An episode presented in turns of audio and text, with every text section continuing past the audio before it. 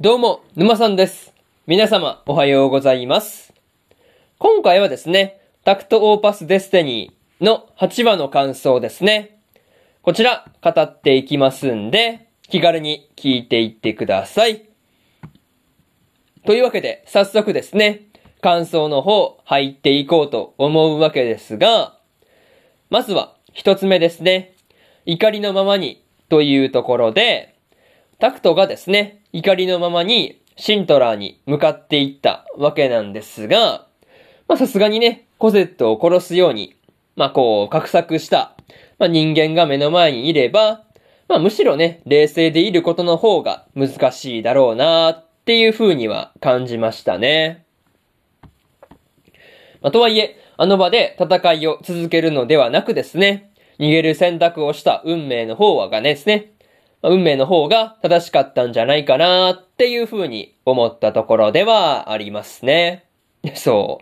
う。個人的には、まあ、うん、運命の方を支持するっていうだけの話なんですが、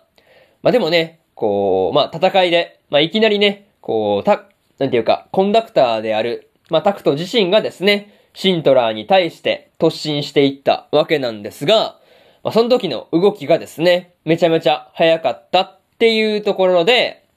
まあ、あの、こう、異常なまでの速さというかね、なんかそういうところには、まあ、怒りっていう感情が、まあ、関わっているのか、まあ、それとも何か他にね、秘密があったりするのかなっていうところで、まあ、ちょっとね、この辺は気になっているところではありますね。そう。まあ、結構気になってるっていう話なんですが、まあ、しかもね、こう、まあ、タクトが、まあ、シントラを殴りに行った時にですね、まあ、ヘルが横からタクトに蹴りを入れなければですね、まあ、シントラーは多分ね、避けることもできなかっただろうなっていうことを思うと、まあ、タクトにね、あのまま殴り飛ばされてるっていうところを見てみたかったなっていう気もしますね。そう。まあ、そういうところで、まず一つ目の感想である、怒りのままにというところ終わっておきます。でですね、次、二つ目の感想に入っていくんですが、曲を聴かせたい人というところで、タクトと運命の二人がですね、タクトの今作っている曲についての話をしていたわけなんですが、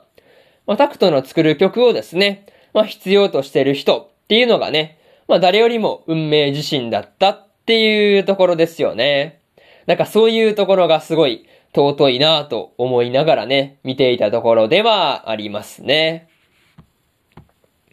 まあ、しかもね、タクトが自分の作る曲を聴きたいのかどうかを尋ねるときに、まあ、運命のことをね、ちゃんと運命っていう風に名前で呼んでいたりするっていうところがですね、まあ見ていて感動したところではありますね。そう。やっと運命も名前で呼ばれるようになったかっていう感じですよね。そう。またね、タクトも最初はコセットに聴かせたいと思って、まあ、作曲しようとしていたっていうこともね、明かされていたわけなんですが、まあ、その聴かせたい相手がですね、コセットから運命に移ったっていうことで、まあ、なんていうかね、タクトが、こう、なんていうかね、前に進み出したっていうことを意味しているような感じがして、なんかね、そういうところも好きな感じがしましたね。まあ、とはいえね、こう、運命に聞かせたいっていう風に思って、まあ、作曲することで、まあ、こう、タクトが、タクトからね、どんな曲が生まれてくるのかなっていうところが、今からだいぶ楽しみなところだったりはしますね。そう。そういうところが今から楽しみですというところで、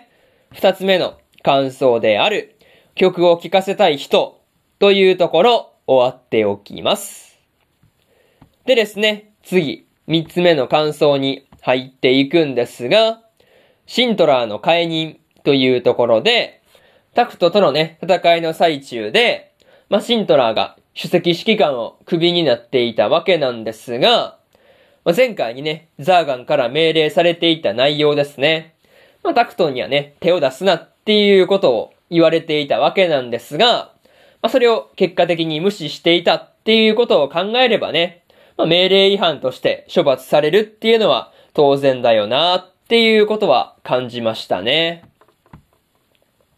まあ、とはいえ、主席指揮官を解任された後ですね、私はコンダクターだっていう風に叫んでいたシントラーがですね、まあ、一体どうなったのかなっていうところは気になる部分ではありますね。そう。まあ、多分タクトに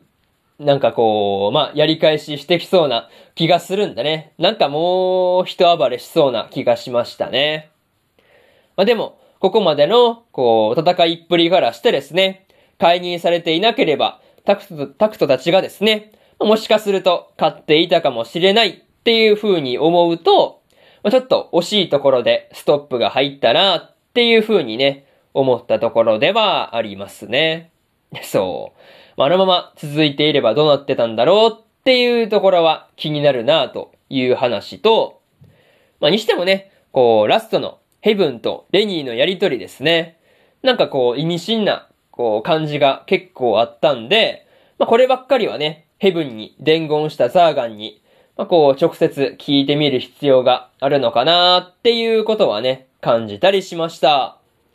まあ、そういうところで、三つ目の感想である、シントラーの解任というところ終わっておきます。